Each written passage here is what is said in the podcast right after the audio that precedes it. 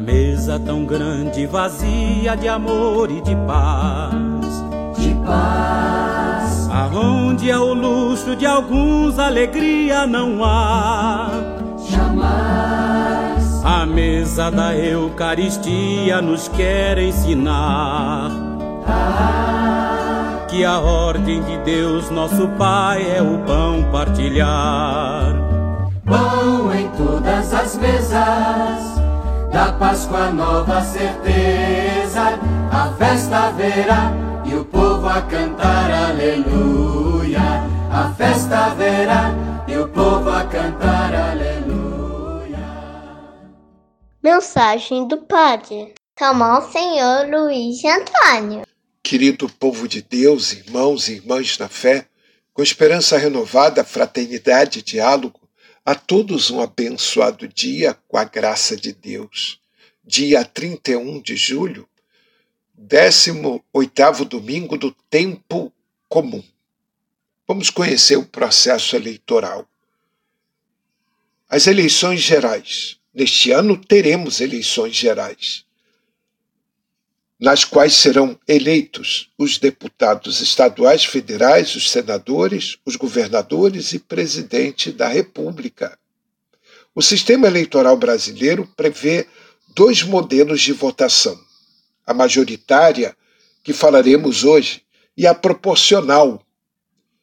O sistema majoritário é aplicado aos cargos do Poder Executivo, presidente e governador. Nele, o candidato é eleito com a maioria absoluta dos votos válidos, ou seja, precisa atingir 50% mais um voto. Quando nenhum candidato supera 50% dos votos, os dois mais votados vão para o segundo turno. Os votos brancos e nulos são inválidos, não se contam. Os senadores também são eleitos pelo sistema majoritário, porém, sem segundo turno. É eleito o candidato com maior número dos votos no Estado em que concorre. A diferença de todos os outros cargos públicos, o mandato dos senadores é de oito anos. Porém, as eleições para Senado acontece a cada quatro anos. Sendo assim, a cada eleição, o Senado renova um ou dois terços de suas 81 cadeiras.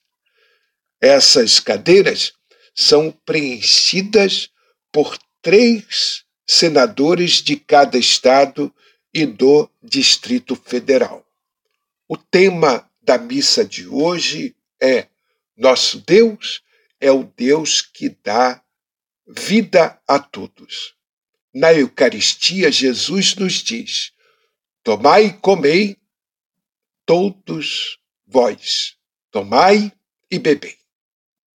O corpo e sangue de Cristo que partilhamos querem nos conduzir a uma realidade onde todos tenham acesso aos bens da vida.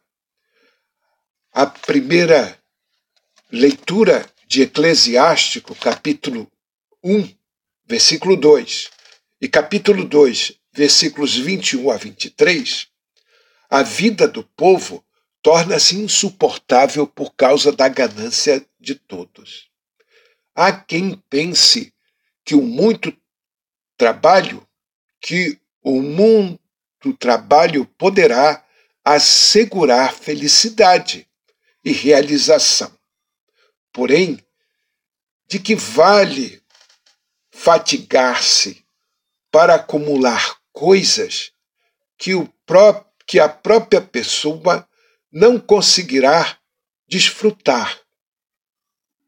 No fim, tudo fica para os outros, que, em geral, não fizeram esforço nenhum.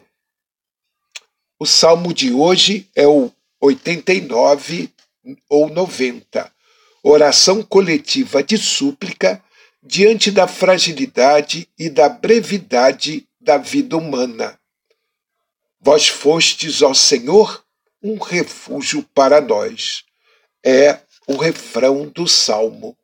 A segunda leitura é Colossenses, capítulo 3, versículos de 1 a 5 e de 9 a 11. Construtores de uma nova sociedade. Paulo não despreza as realidades terrestres. Procura procurar as coisas do alto significa descobrir a vida nova revelada em Jesus Cristo. O cristão já participa da vida que Cristo vive no mistério de Deus. Essa participação deve crescer e concretizar-se cada vez mais na história. Quando Jesus estiver plenamente manifesto através do testemunho dos cristãos. Então, essa participação também se tornará completamente manifestada aqui e agora, no meio de nós. O Evangelho é Lucas, capítulo 12, versículos de 13 a 21. Proclamação do Evangelho de Jesus Cristo segundo Lucas. Naquele tempo, alguém do meio da multidão disse a Jesus: Mestre, diz ao meu irmão que reparta a herança comigo. Jesus respondeu: Homem, quem me encarregou de julgar ou de dividir vossos bens? E disse-lhes: Atenção, tomai cuidado contra todo tipo de ganância, porque mesmo que alguém tenha muitas coisas, a vida de um homem não consiste na abundância de bens. E contou-lhes uma parábola a terra de um homem rico deu uma grande colheita. Ele pensava consigo mesmo: o que vou fazer? Não tenho onde guardar minha colheita. Então resolveu: já sei o que fazer. Vou derrubar meus celeiros e construir maiores. Neles vou guardar todo o meu trigo junto com meus bens. Então poderei dizer a mim mesmo: Meu caro, tu tens uma boa reserva para muitos anos. Descansa, come, bebe, aproveita. Mas Deus lhe disse: Louco, ainda nesta noite pedirão de volta a tua vida. E para quem ficará o que tu acumulaste? Assim acontece com quem ajunta tesouros para si mesmo, mas não é rico diante de Deus. Palavra da salvação. A ganância impossibilita a vida do povo. No caminho da vida, o homem depara com o problema das riquezas. Jesus mostra que não vale a pena acumular bens para assegurar a própria vida. Só Deus pode dar ao homem a riqueza que é a própria vida. Assim seja Confiemos nisto e coloquemos isto em prática. Rezemos. Manifestai, ó Deus, vossa inesgotável bondade para com os filhos e filhas que vos imploram e se gloriam de vos ter como Criador e Guia, restaurando para eles a vossa criação e conservando-a renovada por Cristo nosso Senhor. Amém. Paz e bem um domingo e uma semana abençoada para todos. Vamos conversar sobre as eleições durante esta semana.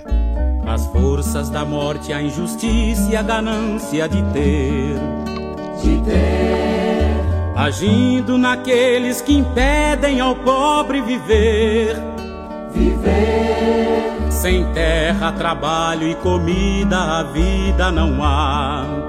Não há. Quem deixa assim não age, a festa não vai celebrar.